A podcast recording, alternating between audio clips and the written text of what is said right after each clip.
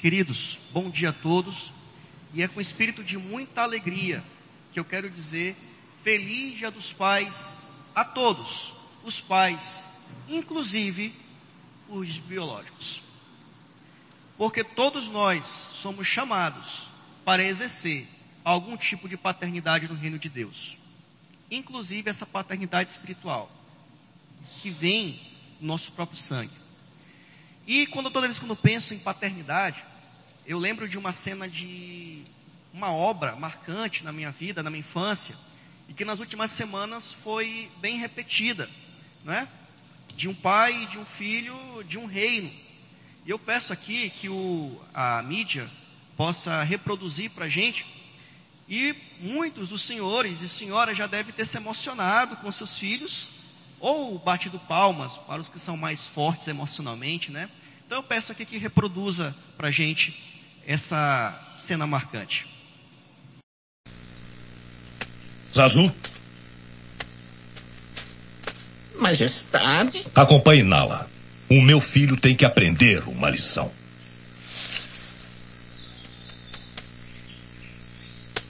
Vamos, Nala. Simba. Boa sorte.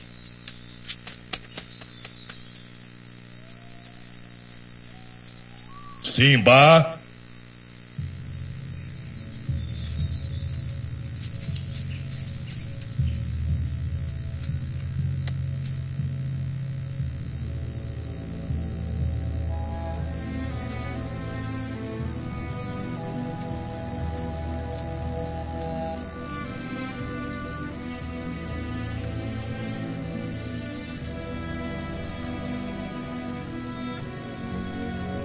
Simba, estou decepcionado com você.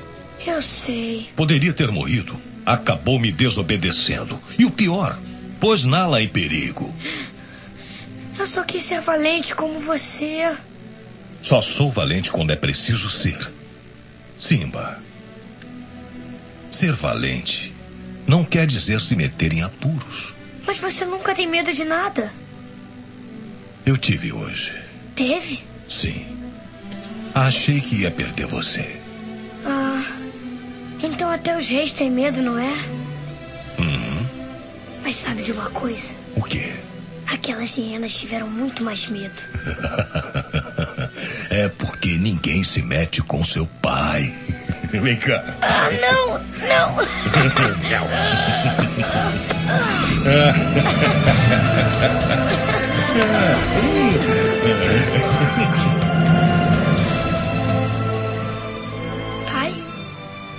Somos amigos, não é? É claro. E nós sempre estaremos juntos, não é? Simba, deixe-me contar-lhe uma coisa que meu pai me contou. Olhe as estrelas. Os grandes reis do passado olham para nós lá das estrelas. Verdade? É. E sempre que se sentir sozinho, procure lembrar que aqueles reis sempre estarão lá para guiá-lo. E eu também estarei.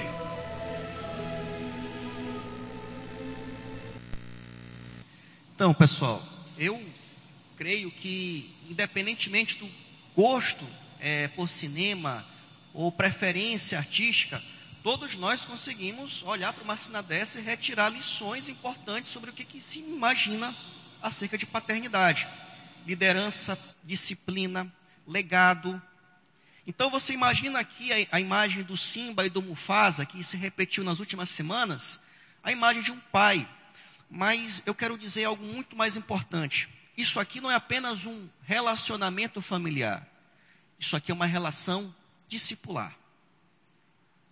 Não entendi. Simples, porque toda paternidade é também discipulado. E se você é pai de sangue, você necessariamente é discipulador. E se você não é pai, não, não tem filho, você vai ser pai, segundo o reino de Deus. Para entender melhor, eu peço que vocês abram suas Bíblias é, na segunda carta de Paulo a Timóteo, é, segunda carta de Paulo a Timóteo, capítulo 1. Nós vamos ler aqui alguns versículos e fazer algumas exposições importantes de algumas verdades bíblicas que o Senhor quer nos trazer para os nossos dias, para os nossos tempos, é, nessa manhã. Diz assim, segunda carta de Paulo a Timóteo, capítulo 1. Paulo, apóstolo de Cristo Jesus, pela vontade de Deus, de conformidade com a promessa da vida que está em Cristo Jesus, ao amado filho Timóteo, graça, misericórdia e paz da parte de Deus Pai e de Cristo Jesus, nosso Senhor. Dou graças a Deus, de quem os meus antepassados sirvo com consciência pura, porque sem cessar me lembro de ti nas minhas orações. Noite e dia, lembrando das tuas lágrimas, estou ansioso por ver-te, para que eu transborde de alegria. Pela recordação que guardo da tua fé sem fingimento, a mesma que primeiramente habitou em tua avó Loide e em tua mãe Eunice, e estou certo que também há em ti.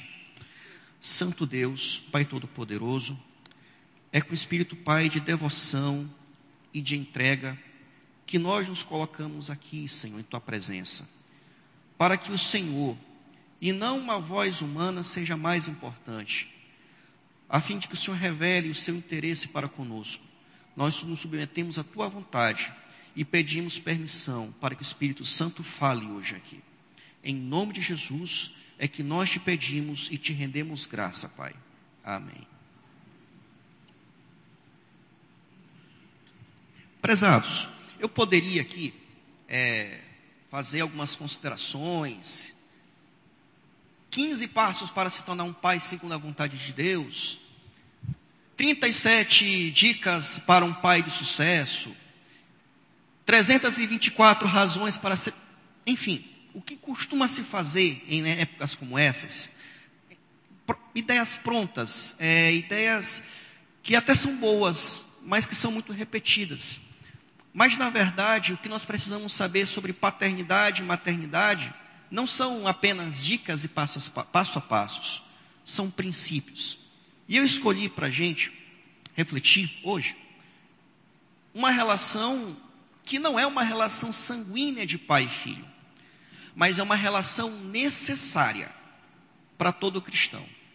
Como eu já coloquei, já destaquei e vou frisar para que você carregue no seu coração de hoje em diante, todo cristão será pai ou mãe, mesmo que não case ou tenha família.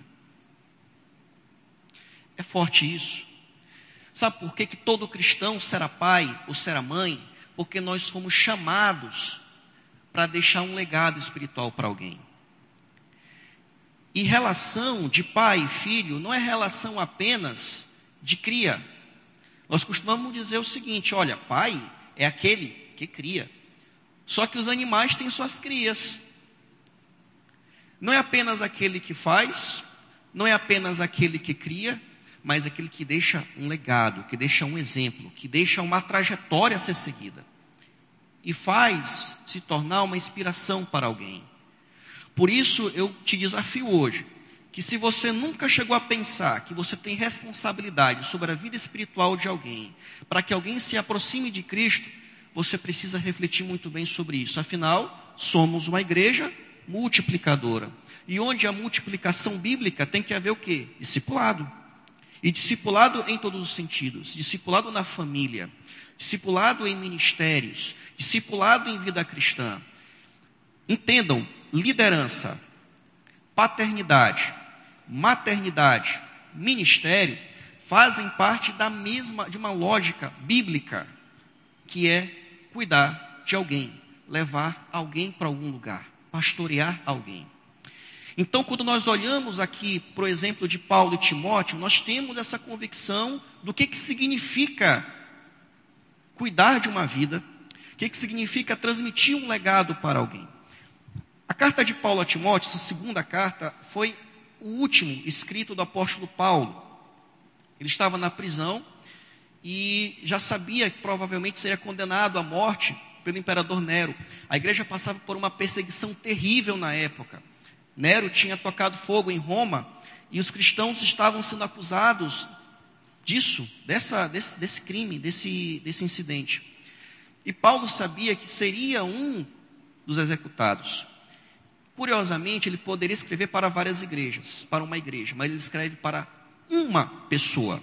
Paulo escolhe uma pessoa. Imagine só você escrever o seu último relato de vida. Essa pessoa tem que ser importante para você. Tem que ser importante na sua caminhada. Quem que ele escolheu?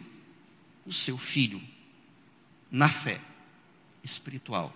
Então aqui nós já percebemos, já percebemos que essa escolha de Paulo é uma escolha baseada em confiança. Não uma escolha baseada apenas é, num vínculo, numa hierarquia, mas é baseada em confiança, em uma história de vida, em vida na vida. E isso aqui é indispensável quando nós queremos pensar em igreja multiplicadora, em famílias cristãs sadias, que é vida na vida. Então, você nota que, se, não, se não, você não percebesse, não entendesse que Paulo realmente era o discipulador de Timóteo, nós poderíamos ser tentados a pensar mesmo que era o pai. Não só pelo amado filho Timóteo, mas porque nós vemos muitos elementos de proximidade entre Paulo e Timóteo que dão a entender uma relação íntima. Veja só, Paulo se preocupa com a saúde de Timóteo na primeira carta. Pede para que ele traga roupas, utensílios na prisão. Ou seja, havia ali uma vida na vida, aquilo que nós precisamos entender. E ele faz a saudação como apóstolo de Cristo.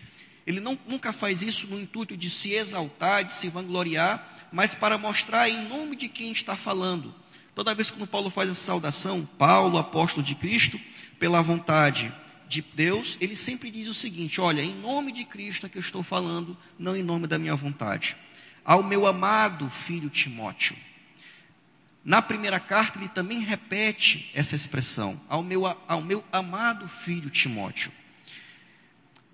E essa característica de Paulo, ela se manifesta não apenas pelo carinho, mas pelo exemplo. No versículo 3, nós temos aquele dizendo que ele dava graças a Deus porque desde os antepassados ele servia com a sua consciência ao Senhor. É, nós temos às vezes a impressão de que Paulo, antes de se converter, tinha um certo conflito pessoal. Olha, será que eu estou fazendo a coisa certa, a coisa errada? Não. Quando Saulo perseguia a igreja, ele achava que estava fazendo a coisa certa. Cria que estava combatendo mentiras ele não estava fazendo um achismo, mas acreditava na sinceridade das suas ações. Então, mesmo nessa época que Paulo perseguia a igreja, ele fazia com sinceridade de espírito. O Senhor o chama por conta dessa sinceridade. O que ele faz apenas é converter essas convicções. E ele mantém essa relação de que forma? Com Timóteo. Além dessa sinceridade de consciência, com orações. E ele lembra que no último contato que eles tiveram, Timóteo chorava, porque sentia que poderia ser a última vez que poderia ter o contato com o seu pai espiritual na fé. E ele tinha o desejo de rever o seu filho, de rever o seu discípulo, a fim de que pudesse dar talvez o seu último abraço, que muito provavelmente não aconteceu. Finalmente, encerrando essa cadeia temática, Paulo lembra da formação de Timóteo. E aqui olha que curioso. Nós não sabemos quem era o pai físico, pai biológico de Timóteo. Talvez possa, pudesse ter sido um grande pai. A Bíblia não faz essa referência. Talvez a história tenha, possa nos dar isso em outro momento. Mas ele tinha uma família edificada. Tinha uma avó, tinha uma mãe e ele era a terceira geração. E Paulo diz assim: Olha, lembra da fé que habitava na tua avó, Lloyd, lembra da fé que habitava na tua mãe e que é a mesma que há em ti. Ou seja, estava havendo uma sucessão, uma sucessão espiritual. As pessoas estavam sendo formadas para servir a Deus família a família. É aquilo que nós chamamos de uma família discipuladora. Não era apenas um conjunto de gente mas eram pessoas que viviam um propósito de seguir o Evangelho.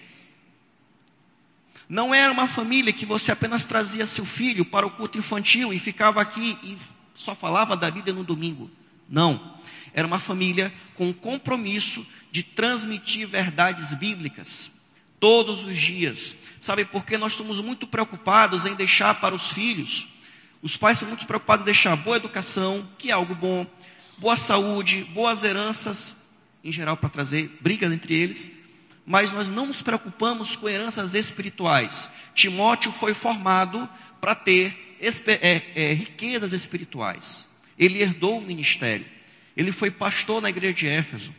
Imagine só, se Paulo não tivesse gerado esses filhos espirituais, tão importantes, sabia que ia deixar esse mundo.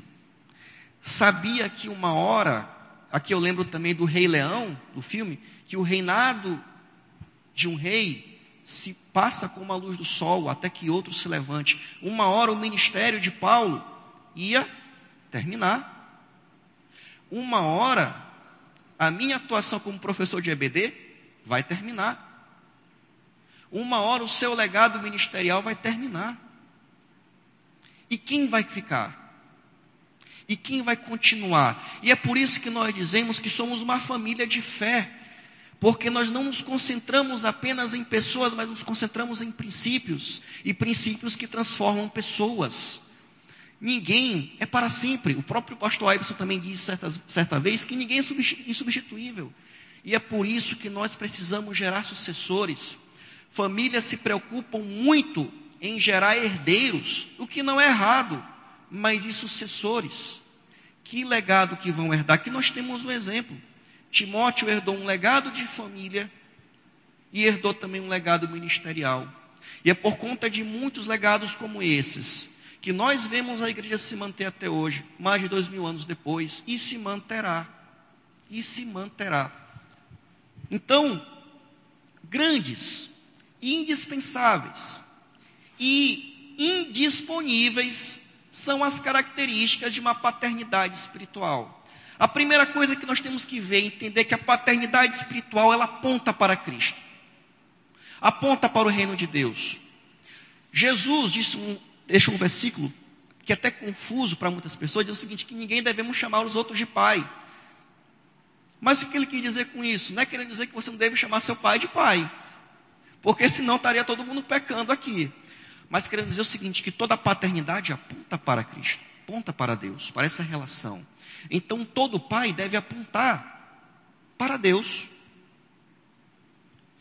Notem que a paternidade divina para com o homem não é uma paternidade apenas de criação. Deus não é o pai, da uma, pai dos seres vivos apenas porque fez do pó. Mas é nosso pai porque se relacionou, porque quer um relacionamento. Veja só, Deus fez o homem mas todos os dias falava com ele. Relação, cristianismo, o cristianismo é uma religião, é uma prática de vida de relacionamentos, não é apenas uma prática de vida de liturgia, de filosofia, é prática de relações. Com a queda do homem, o homem que se afastou de Deus, o homem que se desfiliou de Deus, mas mesmo assim, ele que é rico em misericórdia, se preocupou em restabelecer a relação com a humanidade. Veja só, se você se diz um servo de Deus, um bom batista, um bom cristão, e tem problemas de relacionamento ou, ou foge disso, talvez a sua relação vertical tenha algum problema, você não tenha entendido muita coisa. Ou se você apenas fez os seus filhos ou paga suas contas, achando que isso é uma grande paternidade, e não procura desenvolver uma relação tete a tete, vis a vis com suas crianças, com seus filhos, com seus herdeiros, você é apenas um reprodutor. Me desculpe a dureza e a crueza das palavras, você é apenas um reprodutor na terra. Relacionamentos, a nossa fé deve ser de relação com Deus e com os outros devemos ser restaurados com isso. Por isso que toda paternidade deve apontar para Deus, porque nós somos de relações, de relacionamentos. Fora disso, tudo que nós podemos dizer é vão. Fora disso. A segunda característica que eu considero e reputo marcante é que essa paternidade, ela, nós, ela não nos dá o direito de escolher. Veja só, você pode escolher casar ou não casar, é sua escolha. Você pode querer ter filhos ou não ter filhos, é direito seu. Mas uma vez que você ingressa no reino do Senhor, você não pode se dar ao luxo de dizer que não vai querer gerar filhos espirituais. Porque você é um. Alguém te cuidou, alguém te mentoreou, alguém caminhou junto contigo, alguém sofreu por você, alguém te chamou a atenção, como aconteceu talvez com o Simba. E um dos problemas do, das nossas relações hoje é que falta o quê? A disciplina, alguém para nos chamar e dizer a verdade, mesmo quando nos confronte. Discipulado tem a mesma raiz da palavra disciplina. E é por isso que nós vemos tantas crises de famílias, crises na sociedade, porque falta de referenciais de sim e de não na hora certa. Então, essa relação de paternidade espiritual, você vai ter. Você é chamado para ter, porque o cristianismo gera isso. Eu lembro de um exemplo que até o pastor Iverson também falou, de algumas empresas que têm problemas com sucessão, sucessões, porque são empresas familiares, grandes impérios, mas que os pais não conseguem encontrar um sucessor. Que a família fica com, a empresa fica com a cara do dono e o pai tem aquela preocupação: e quando eu morrer, como é que vão ficar os meus negócios? Daí nós percebemos que no cristianismo nós precisamos gerar sucessores, não para nós, mas para a glória do Senhor. Outra característica que nós devemos olhar para esse, para esse texto de Timóteo é que a paternidade exige postura. Paulo não gerou filhos espirituais como Timóteo apenas porque queria fazer ou apenas porque tinha um discurso de autoridade, mas porque a sua prática de vida, o seu testemunho, gerava esse tipo de confiança. Filhinhos, sede meus imitadores, como eu sou imitador de Cristo. Não era nenhuma petulância, era testemunho, era postura. Eu só posso fazer com que, com que, com que alguém siga o que eu digo se eu tiver realmente uma palavra de firmeza e, e testemunho que comprove isso. Não há nada mais perigoso para um pai do que a incoerência. Quem é pai entende muito bem isso. Olha, você me disse para fazer isso, mas você fez outra coisa. Então, a relação de Paulo com Timóteo é uma relação de coerência, de verdade. A mesma fé que habita em mim, que seja a mesma fé que habita em ti. Então, essa coerência que falta nos nossos dias. É por isso que nós temos números gritantes no Brasil de filhos em registro paterno.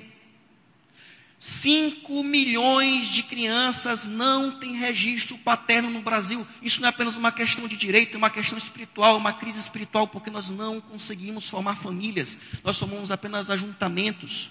Resultado é que filhos crescem sem orientação, crescem sem firmeza, sem legado, sem padrões. E por isso que vemos crises de lideranças tão grandes assim, porque nós não conseguimos formar líderes seres pensantes, seres com a capacidade de entender o que está acontecendo ou ter um palmo à frente do nariz. Por quê? Apenas geramos, apenas criamos, mas não formamos. O que, é que você tem formado na sua casa? Você tem se preocupado em formar realmente um sucessor? Ou apenas um herdeiro? Ou apenas alguém que vai receber bens? Ou não vai receber o bem mais importante? E nessa relação de Paulo para com Timóteo, nós temos o que eu já falei várias vezes aqui, que chamo de legado.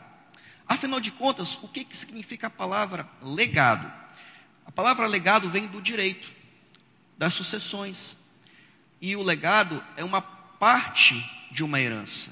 Eu tenho um conjunto de bens que vai passar de pai para filho, que chama-se herança, e uma parte desse, dessa herança chama-se legado, que eu destaco da herança e dou para alguém via testamento. Ou seja, legado também é herança. Mas quais são as heranças que Paulo traz para o seu filho espiritual? Ao meu amado filho, o que, que ele deseja? Graça, graça, misericórdia e paz. De quem? Da parte de Deus Pai e Cristo, meu Senhor, nosso, meu Senhor Jesus Cristo, nosso. Não é nenhum problema você querer investir em boas escolas, em querer que seu filho ande bem vestido, em querer que sua filha ande bem arrumada, encontre um bom partido, viaje, faça um bom mestrado, mas o seu pior erro, o seu pior, a sua pior falha é fazer esquecer que o seu filho é espiritual, é uma alma. E pode passar a eternidade inteira longe do evangelho, longe de Cristo. Nós somos chamados a formar pessoas preparadas para servir a Cristo, não apenas criaturas. Sabe qual é o grande problema? Que você põe seu filho na escola, às vezes, e esquece de saber como é que ele está se sentindo, se ele está realmente aprendendo, às vezes até que na igreja. Olha, eu vou levar o menino para a igreja. Ele vai ficar no ministério, alguém vai cuidar dele, e pronto. Enfim, estou fazendo a minha parte. Mas esquece da sua parte mais importante, que é de gerar um sucessor. E no discipulado não é, não é diferente. Nós pensamos durante muitas vezes que ser discipulador de verdade é trazer alguém para o culto de domingo, para o culto à noite, ele levantar a mão, ele vir para cá para frente, ele se batizar e pronto, acabou, acabou.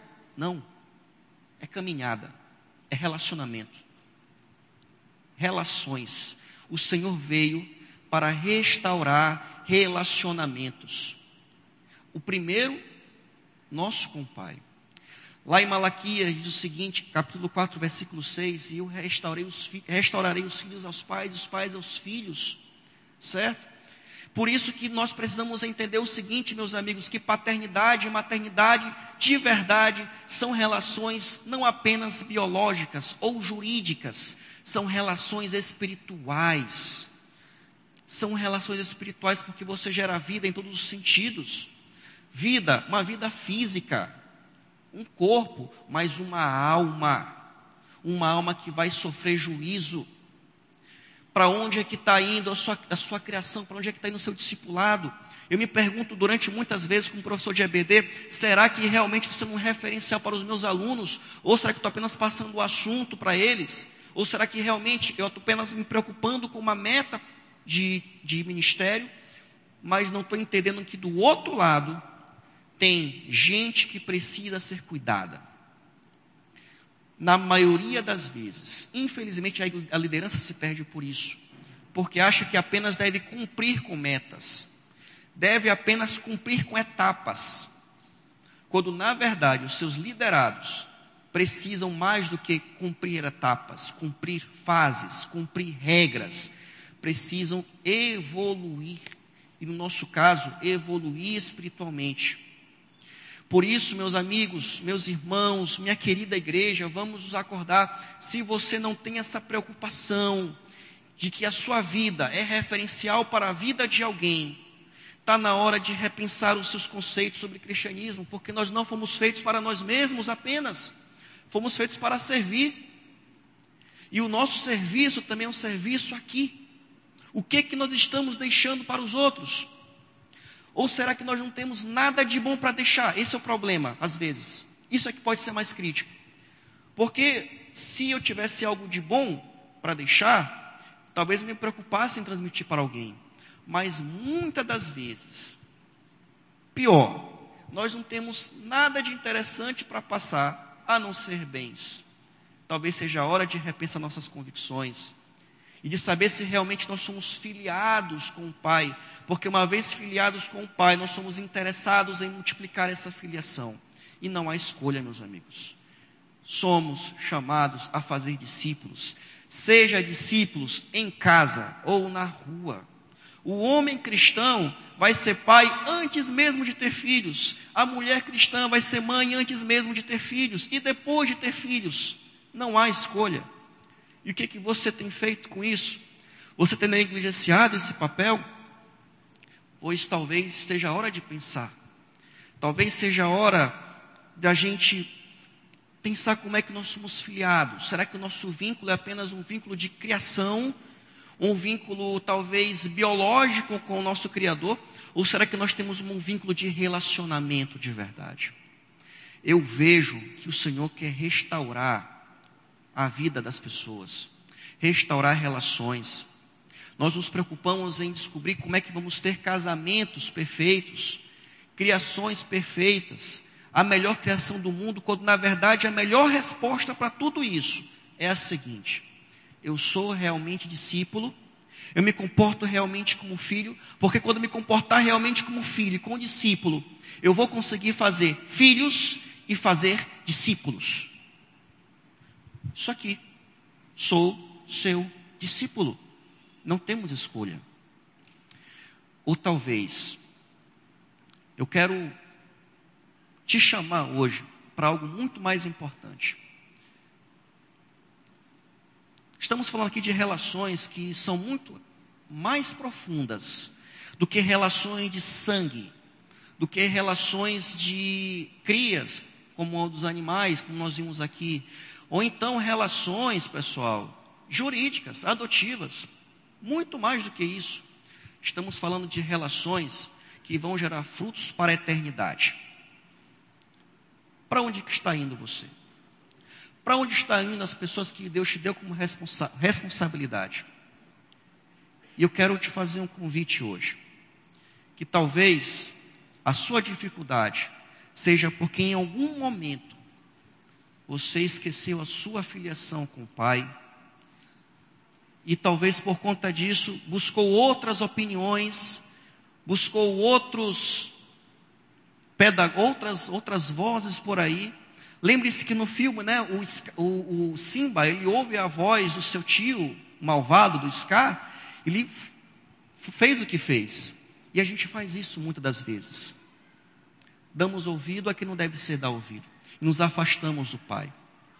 Talvez seja o momento de você reconstruir a sua filiação com Deus. Não porque o Pai te abandonou, porque Deus não é Pai desnaturado, mas porque a nossa vaidade nos impede disso. Mas não se esqueça que Deus é Deus de relacionamentos. E eu queria nesse momento que você curvasse a sua cabeça. E que nós orássemos pelas nossas relações de pais, de filhos, pelas relações espirituais de ministério, pelas relações de professor e aluno, porque Deus nos deu pessoas, Deus nos deu responsabilidades e nós não podemos fugir delas. Por isso, meu Senhor, nós te invocamos, Pai querido, como tua igreja, como teu povo, como teus filhos. Porque o Senhor não é Deus apenas de criação, não é um pai apenas que fez a gente, mas é um pai que se preocupa com relacionamentos, um pai que restaurou a nossa relação com os céus. E nós não podemos fugir disso, meu Senhor. Nós não podemos fugir dessa realidade. Por isso nós te pedimos perdão, Senhor, pelos nossos pecados. Se em algum momento nós nos desfiliamos do Senhor, se em algum momento nós nos afastamos desse Pai amoroso, pois isso tem refletido, Senhor, nas pessoas. Senhor, nós te clamamos em nome de Jesus, que o Senhor possa restabelecer nossas relações, recuperar pais e filhos, recuperar discipulados, recuperar lideranças, formar liderança, despertar em nós esse temor. Por isso, meu Senhor, nós te pedimos que nos toque, que nos incomode, para que possamos ser cada vez mais parecidos contigo. Em nome de Jesus é que nós te rendemos graça. Amém.